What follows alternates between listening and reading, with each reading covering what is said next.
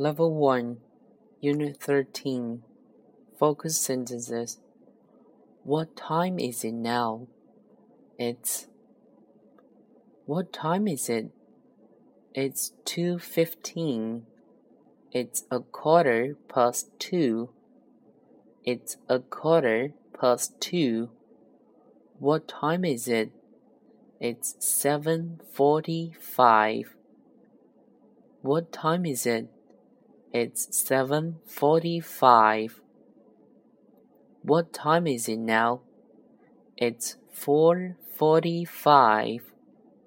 It's a quarter to five. It's a quarter to five.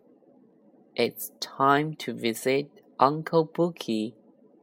It's time to visit Uncle Bookie.